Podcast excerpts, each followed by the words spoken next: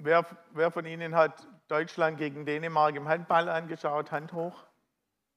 Ah, drei, vier, okay. Wer interessiert sich für Fußball? Okay, gut. Also, als ich Deutschland im Handball angeschaut habe gegen Dänemark, die Dänemark ist, ist gesetzt. Das war mir auch eigentlich vorher klar, dass es eigentlich nicht geht. Aber was begeistert an der deutschen Nationalmannschaft? Das sind junge Kerle.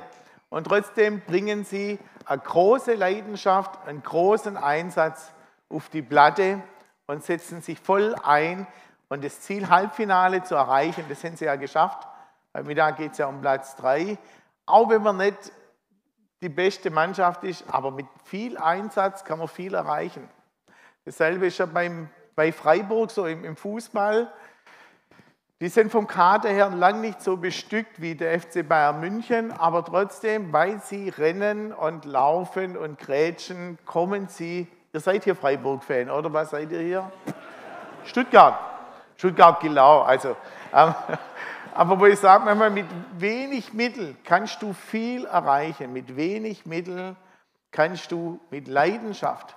Also, ich bin zwar Bayern München-Fan, äh, ist jetzt halt so, also seit ich zwölf bin, ich habe jetzt auch nicht gewechselt, aber da würde ich manchmal gerne auf den Platz rennen und das Sané oder so noch ein bisschen erschucken und sagen, jetzt springt noch mal. Aber Leidenschaft ähm, bringt unheimlich viel.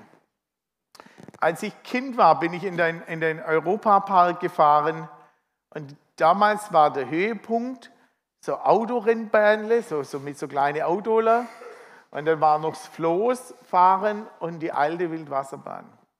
Wenn die Verantwortlichen damals gesagt hätten, das reicht doch, aber sie sind dran geblieben, haben investiert und Europapark ist natürlich weltweit gesetzt einer der größten und besten Parks, weil Menschen mit Leidenschaft an die Sache gegangen sind.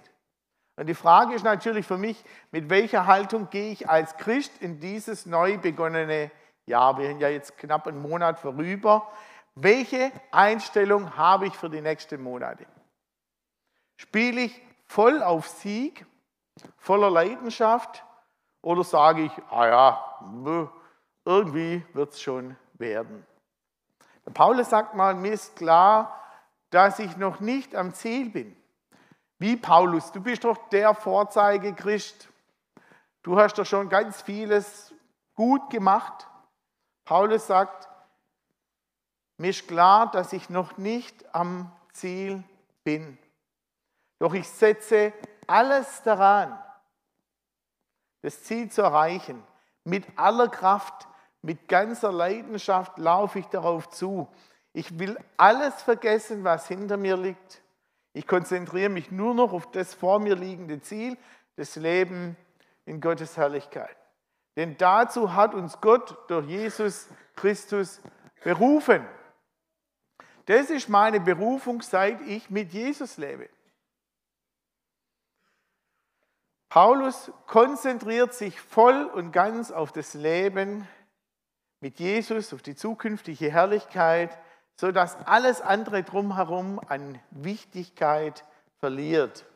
Und euer Thema hier ist ja leidenschaftlich Leben heißt volle Konzentration auf das Eigentliche, auf das Ewige. Moderne Übersetzung sagt, meine Entscheidung ist gefallen, ich lasse alles hinter mir und sehe nur noch, was vor mir liegt. Volle Konzentration. Ich habe Ihnen euch ein, ein, Blatt mitgebracht, ein Handout, da ist ein Gepard drauf. Worin unterscheidet sich der Gepard vom Leopard? Also wenn man Kind sagt, das ist ein Gepard, das ist ein Leopard. Geschwindigkeit, ja. Wo kann man ein Kind, wo kann man erkennt ein Kind, das ein Gepard ist und kein Leopard? Bitte?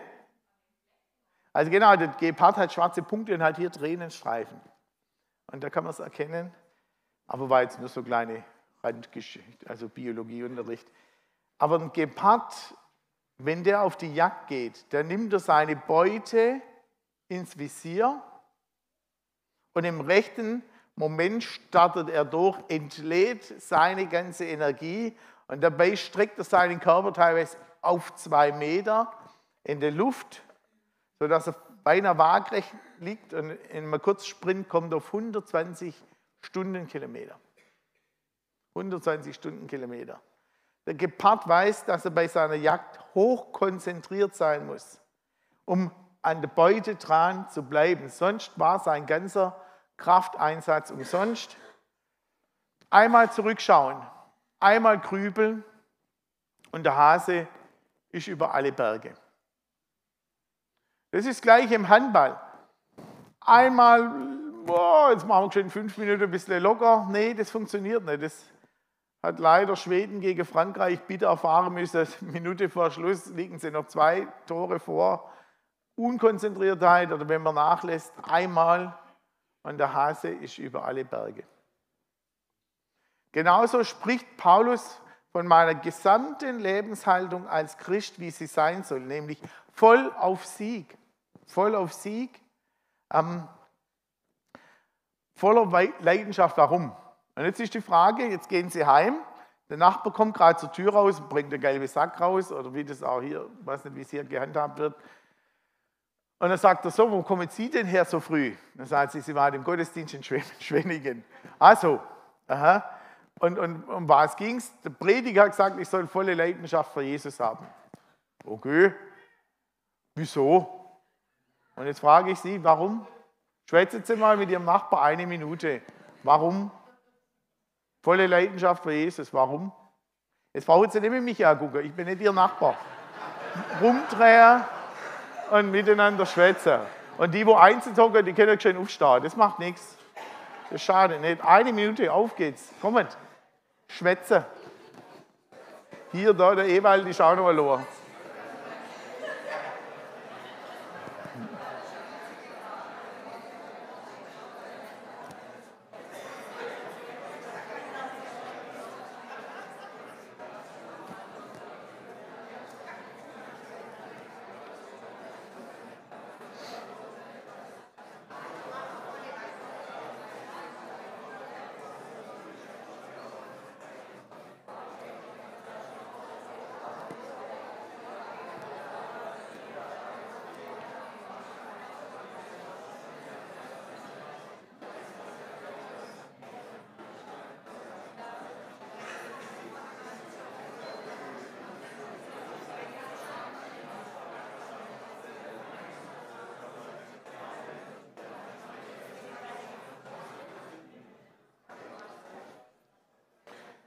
So, jetzt kommt es zur Austauschrunde. Wer hat eine Idee, was Sie dem Nachbar sagen würden? Einfach laut rausrufen. Eine Idee. Okay. Ist jetzt für den Nachbarn nicht so nachvollziehbar wie aus Liebe. Kapiert er jetzt nicht. Okay? Ich sage, ja, mhm. nee, das ist okay, also das ist okay. Ich, ich, ich will jetzt nicht zu sehr provozieren, ähm, aber wenn ich ein böser Nachbar wäre, würde ich sagen, ihr lebt doch bloß anständig, dass ihr nachher in den Himmel kommt. aber wenn ich euch angucke, so arg funktioniert es gar nicht. Also, das war also ein bisschen provokativ, deswegen ähm, schneidet sie das wieder raus bei der Aufnahme. Genau. Aber warum volle Leidenschaft für Jesus? Warum? Bitte? Weil er uns liebt und, und wie wird es deutlich?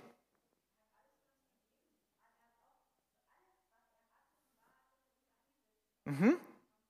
Ja. Also ihr merkt, man muss sich schon Gedanken machen, warum ich volle Leidenschaft gebe für irgendetwas. Warum? Weil wenn mir das bewusst ist, dann gebe ich es auch. Wenn ich aber da ein bisschen im Nebel bin, dann werde ich es auch nicht geben. Dann ist Gottesdienst, das war jetzt auch noch mit und so ein bisschen Mitarbeit und das hake ich ab neben Beruf und Familie. Aber warum, mit, warum Paulus? Warum mit vollem Einsatz? Warum mit vollem Einsatz? Und alles andere links und rechts ein Stück weit ähm, zurückstellen. Ich sage es mal so, ich habe einen liebenden Vater im Himmel, das wurde ja schon erwähnt, den allmächtigen Schöpfer, Und wir gehören dem Auferstandenen Jesus, der Hölle, Tod und Teufel besiegt hat. Und sein Heiliger Geist wohnt in mir, der mich in aller Wahrheit leitet, der bis heute die Macht hat, Menschen zu verändern. Es gibt nichts Besseres wie das Leben mit Jesus. Es gibt nichts Besseres wie das Leben mit Jesus, weil ich nur durch ihn Vergebung meiner Schuld habe. Das gibt es in keiner Religion, weil ich nur durch ihn ewiges Leben habe. Wenn ich Jesus mein Leben anvertraue, dann bin ich sein Kind und ich weiß, dass ich später bei ihm bin. Johannes 3, Vers 16. So sehr hat Gott die Welt geliebt mit ganzer Leidenschaft, dass er seinen einzigen Sohn gab, damit alle, die an ihn glauben, nicht verloren gehen, sondern das ewige Leben haben nicht bekommen. Nur durch Jesus habe ich Frieden und die, Sehnsucht nach Leben ist gestillt und die Sinnfrage ist geklärt. Jeder Mensch fragt sich, wo komme ich her, wo gehe ich hin und warum bin ich da und wie gehe ich um mit meiner Schuld. Und allein die Bibel klärt diese Fragen. Du bist Geschöpf Gottes, wunderbar gemacht. Wenn du morgens vor dem Spiegel stehst, kannst du ein Blatt hinhängen, wunderbar gemacht. Und wenn du etwas anderes über dein Leben denkst, dann ist es eine Lüge des Teufels. Schild, ich bin wunderbar gemacht, sagt Psalm 139. Warum? Wo komme ich her? Ich bin wunderbar gemacht von Gott, ich bin sein Geschöpf, unverhandelbar von Gott geliebt. Nicht austauschbar. Ich habe drei Kinder, sie sind meine Kinder. Da kann ich nicht sagen, ich tausche Sophia gegen anderes aus. Nein, es sind meine Kinder nicht austauschbar. Und genauso bin ich sein Geschöpf mit meinen Grenzen und Gaben unverhandelbar. Geliebt, nicht austauschbar. Und wenn du etwas anderes glaubst, das ist nicht die Wahrheit. Das ist von außen eine Lüge, eine Irrlehre. Wo komme ich her, wo gehe ich hin in die Ewigkeit, wenn ich, wenn ich eine Beziehung zu Jesus habe? Die Frage ist auch in unseren Kreisen, habe ich eine lebendige Beziehung zu Jesus? Habe ich mein Leben schon persönlich Jesus anvertraut? Weiß nicht. Vielleicht kann ich jetzt nicht so sagen. Dann mach es heute fest. Dann geh zum Moderator, zu einem der Mitarbeiter, zu eurem Pastor und sage, ich bin mir da nicht im Klaren, jetzt machen wir es fest. Wo komme ich her? Wo gehe ich hin? Warum bin ich da? Ich bin da, damit seine Liebe mich bescheint, dass ich mich von ihm bescheinen lasse und diese Liebe in andere weitergetragen wird. Das hat Paulus erlebt. Er hat die Christen verfolgt radikal. Er hat sie umgebracht. Er hat sich gefreut, wenn der Stephanus gesteinigt wurde. Und dann wirft ihn Jesus in den Dreck und sagt, so nicht mehr, mein Freund. Und dann merkt er plötzlich, wie, wie, wie Gott in sein Leben kommt und sein Leben verändert. Es gibt nichts Besseres wie das Leben mit Jesus. Wenn einer eine bessere Alternative hat, bin ich heute Morgen bereit zu tauschen. Deswegen kann und muss ich voll auf Sieg leben. Ich setze alles daran, das ist meine Berufung, das Ziel zu erreichen. Mit aller Kraft laufe ich darauf zu. Ich konzentriere mich nur noch auf das vor mir liegende Ziel, das Leben in Gottes Herrlichkeit. Denn dazu hat uns Gott durch Jesus Christus berufen. Darum bin ich in dieser Welt. Und jetzt ist die Frage, wie mache ich es konkret? Ich bin immer ein Praktiker. Also ich gehe nochmal eins zurück, genau. Mhm. Ähm, wie mache ich es konkret? Indem ich meinen Lebenskompass immer wieder neu ausstelle. Immer wieder frage, ist es das, was Gott möchte? Möchte das jetzt Gott? Oder hat Gott was anderes mit meinem Leben vor? Was ist heute und hier dran? Als Jugendlicher hast du viel, viel mehr Zeit wie mancher Erwachsener. Da hast du Ferien, also so Schule und so, da hast du viel mehr Zeit. Da hast du nicht unbedingt die finanziellen Mittel, aber du hast mehr Zeit. Als junge Mutter mit drei kleinen Kindern brauchst du dich nicht fragen, ob du in den Irak ausreisen sollst. Im Normalfall nicht. Sondern da bist du jetzt dran, die Kinder großzuziehen und, und, und die kind, dich um die Kinder zu kümmern, damit Leben gefördert wird, ihnen ins Leben hineinzuhelfen. Als Geschäftsmann hast du vielleicht auch nicht die Zeit, aber du hast vielleicht mehr finanzielle Mittel, die du einsetzen kannst. Und so muss ich in jeder Lebensphase mich fragen, was ist dran, Jesus? Was möchtest du von mir? Leidenschaftlich leben heißt nicht im irdischen hängen bleiben, was mich so beim Laufen hindert, immer wieder ablegen. In meinem Glauben werden dir immer wieder Hindernisse begegnen. Ich sage ganz bewusst nicht, es kann sein, dass dir Hindernisse begegnen, sondern es werden dir Hindernisse begegnen. Immer wieder. Wenn Freiburg gegen FC Bayern München im DFB-Pokal, die sind ja gewonnen und weiterkommen und so, wenn die da gespielt haben, ab der 70. Minute wird es hart. Da magst du nicht mehr laufen und du musst trotzdem laufen. Also gibt es immer wieder Phasen in meinem Leben, wo es gilt, durchzuhalten, dran zu bleiben, auch wenn nicht alles so einfach ist. Dass ich nicht im Irdischen hängen bleibe. Was kann mir denn den Blick für das Wesentliche nehmen? Was kann meine Beine schwer machen? Altlasten von gestern, die mir heute die Kraft und die Freude beim Laufen nehmen. Altlasten. Die mir bei meinem Vorwärtsgehen, bei meinem gut gemeinten Vorwärtsgehen wie Zentner an den Beinen hängen. Zum Beispiel unbereinigte Sünde. Durch Sünde nicht ausgeräumt in deinem Leben da gibt es Personen, die machen jahrelang dran rum. Und was hilft, dass ich Jesus bringe? Dass ich vielleicht auch professionelle Hilfe in Anspruch nehme und merke, ich hänge hier in einer Sucht drin. Und diese Sucht hindert mich, dass ich frei und fröhlich für Jesus lebe. Und jetzt gilt es, dass ich es angehe, damit ich frei werde, damit ich wieder frei laufen kann. Altlasten können auch Dinge sein, welche ich nicht aufgearbeitet habe in meinem Leben. Ich hatte eine schwierige Kindheit und aufgrund der schwierigen Kindheit haben sich manche Verhaltensmuster eingeprägt, dass ich schnell beleidigt bin, zornig bin und bei der Sitzung rausrenne und die Tür schlag. Gibt so vieles. Ich lese gerade ein Buch von Glaubensriesen und emotionalen Zwergen der sagt, du kannst im Glauben nur so weit wachsen, wie du emotional gesund bist. Wenn du emotional nicht gesund bist, weil du Dinge nicht aufgearbeitet hast in deinem Leben, dann kannst du im Glauben auch nicht wachsen. Das heißt, ich muss auch mal mich anschauen, ist das so, wie es bei mir ist, eigentlich okay oder bin ich ein bisschen anders? Da braucht es manchmal gute Freunde, die einem das sagen wo man Dinge aufarbeiten muss. Ihr guckt mich alle so an. Ihr, ihr versteht, was ich sage. Aber ich, ich stelle bei manchen fest, fest, dass die Frucht des Geistes, Friede, Freude, Freundlichkeit gar nicht da sind. Die gucken dich alle kritisch an im Gottesdienst, wie wenn du da vorne, was weiß ich, was machen jetzt. Was seid ihr jetzt? Müssen wir gleich mal prüfen. Äh.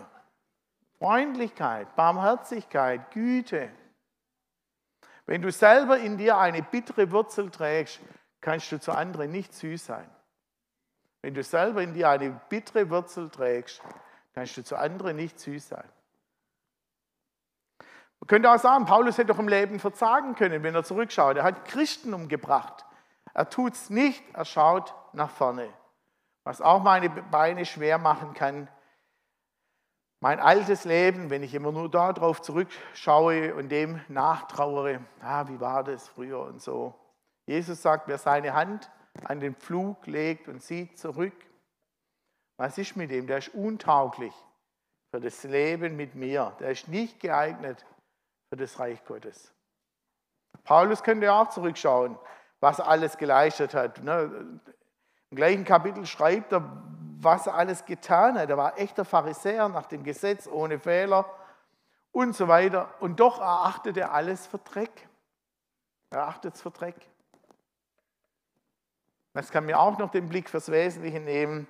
Wenn mir andere Dinge, Nichtigkeiten wichtiger werden, wenn der Gepard bei seiner Jagd spazieren guckt und sagt, oh, guck mal, da ist ein Schmetterling und der setzt sich da gerade auf der Pusteblume nieder. Oh.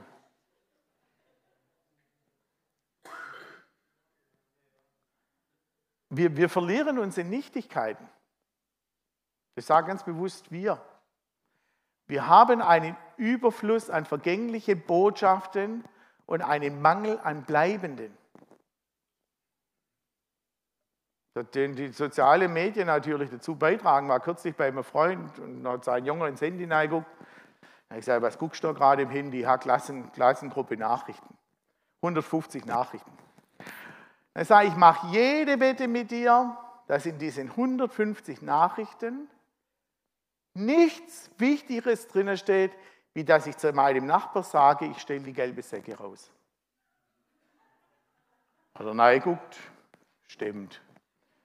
Aber das sind Nichtigkeiten, stundenlang mit Nichtigkeiten. Oh, guck mal, Katze fällt vom Balkon. Oh, schon gesehen, Katze fällt vom Balkon. Und guck mal, Hund springt auf den Balkon. Hast du das schon gesehen? Oh, Nichtigkeiten. Nichtigkeiten, die mich prägen. Und dann bin ich orientierungslos, weil ich bloß noch von, von Kruscht geprägt werde. Natürlich, ich gucke auch Fernseher, um abzuschalten und gucke auch manchmal den Status von anderen an. Warum denn nicht? Die Frage ist nur, was prägt mich? Was kann mich auch beim Laufen hindern, ist Anfechtung. Sobald du dich für das Reich Gottes einsetzt, wirst du Anfechtung von außen und von innen bekommen. Wenn du die Dekoration machst, dann sagen andere, du hättest ja keine mehr rotere Blumen nehmen und nicht gelbe ja, so, wenn du Musik machst, der Singer war zu leise, ein Schlagzeug war zu laut. Und immer, von innen und von außen. Und dann werden teilweise seitenlange E-Mails hin und her geschrieben. Das mache ich nicht mit, wenn jemand was von mir will. Ich wohne im Hubeweg 21 in Bad, klingeln zwischen 8 und 20 Uhr ähm, oder anrufen. Aber da äh, zwei Seiten E-Mail lesen und dann wieder nachts um halb eins. Ne? Zwei Seiten E-Mail, nachts um halb zwei Antwort, zwei Seiten. Leute, was macht ihr da? Miteinander persönlich reden, telefonieren, am besten persönlich vorbeigehen. Der Teufel sucht immer die Lücke. Und wenn es jetzt gerade in dem Bereich gut läuft, dann sucht er es im nächsten Bereich. Der Teufel möchte dein Leben mit Jesus kaputt machen, fortwährend. Er macht nicht Pause. Leidenschaftlich leben heißt auch nach dem streben, was mich stark macht. Was, was stärkt mich? Aus welcher Quelle muss ich trinken, damit ich das Feuer für Jesus behalte? Natürlich zuerst auf Jesus sehen. Auf Jesus sehen, sei du der Mittelpunkt in meinem Leben, auf Jesus sehen, wie hat er gelebt, was hat er gesagt.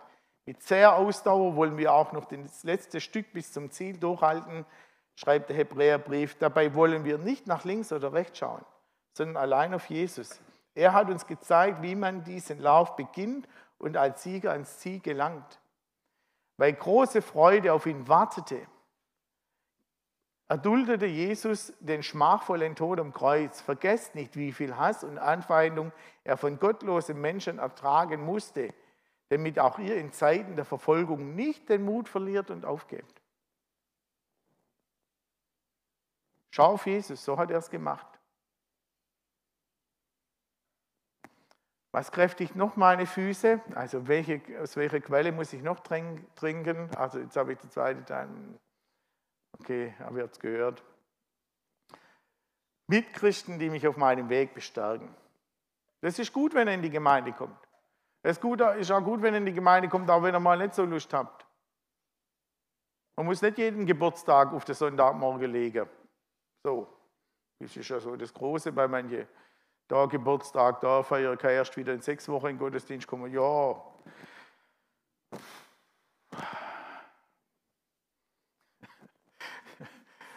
Ich will mich doch mit den anderen treffen. Der Gottesdienst muss so gut sein, dass egal ist, wer predigt, sondern dann treffe ich den Werner und dann treffe ich den Ewald und, und so. Und dann rede ich mit denen und sage, wie geht's dir, wie geht's mir, und wie geht's deiner Frau, kann ich für deine Frau beten? Komm, wir stehen schon hin um, ich bete für deine Frau. Was weiß ich, Werner, du, du hast doch einen Autoanhänger, ich habe keinen, ich soll nachher Laub wegfahren, nächstes Woche, kennt den auch? Ja, das ist Gemeinde, geben und nehmen. Die Gemeinde muss so gut sein, dass egal ist, wer predigt. So Gemeinschaft haben. Und natürlich umgekehrt, die Predigt muss so gut sein, dass es egal ist, wer kommt. Also ich sage immer beides. aber, aber andere Christen, zu mir hat einer gesagt, wir hätten bei uns in der Gemeinde so in einem Jahr die Bibel durchlesen, also so auszugsweise. Da hat einer gesagt, das schaffe ich nicht. Das habe ich irgendwann schläft alles ein. Er ist eingeschlafen. Und dann hat er es mit einem Freund ausgemacht und die rufen sich jeden Morgen an. Und jeder liest das Kapitel und sie tauschen sich am Telefon aus, was sie gelesen haben. Das hilft ihm. Ich könnte es nicht brauchen, weil morgens um halb sechs mag noch keiner, dass angerufen wird von mir. Aber die machen das so mit Christen. Innige Gemeinschaft mit meinem Herrn selber hilft. Dass ich mit ihm rede, dass ich ihm alles sage, dass ich auch Zeit habe, morgens oder mittags oder abends, wo ich einfach mal da bin und sage, Jesus, das bin ich und jetzt hier ist dein Wort, aber du willst, kannst auch so reden, jetzt will ich einfach mal hören. Was ist dran? Für mich persönlich, für unsere Gemeinde, leite du mich durch deinen Geist.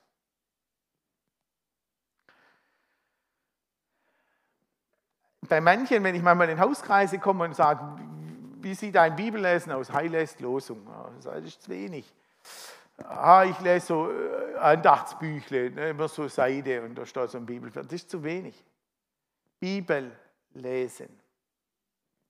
Nicht irgendwas lesen, Bibel lesen. Am besten mit einer Bibellesehilfe. Wem ist aufgefallen, dass heute Morgen der Psalm 135, das Gebet aus der heutigen Bibellese war. Eins, zwei, drei. Ja, Bibel lesen, das ist doch cool, wenn das dann wieder so ergänzt wird. Bibelleseplan. Die eine nimmt Eidlinger, ich nehme Lichtstrahlen, weil das hält mich selber jung. Für junge Leute hält mich selber jung. So wie jeder möchte, aber Bibel lesen. Und daraus erwächst das Wissen, ich bin klein und schwach im Bibellesen, aber er ist groß und stark und bringt mich ans Ziel. Dem Ziel nachjagen heißt auch, dass ich immerfort mit meiner Schuld zu Jesus komme. Immer wieder ihm alles hinlegen. Der Teufel will mir meine Ohnmacht einreden, damit ich nicht in die Pötte komme. Jesus will, dass ich immer wieder neu Glauben fasse. Jetzt ist die Frage, wie sieht es bei mir aus? Bin ich am Explodieren wie ein Gepard vorm Absprung? Oder fühle ich mich eher als Gazelle? Ganze Zeit nur Angst und Fehler zu machen und deshalb lieber gar nichts zu machen.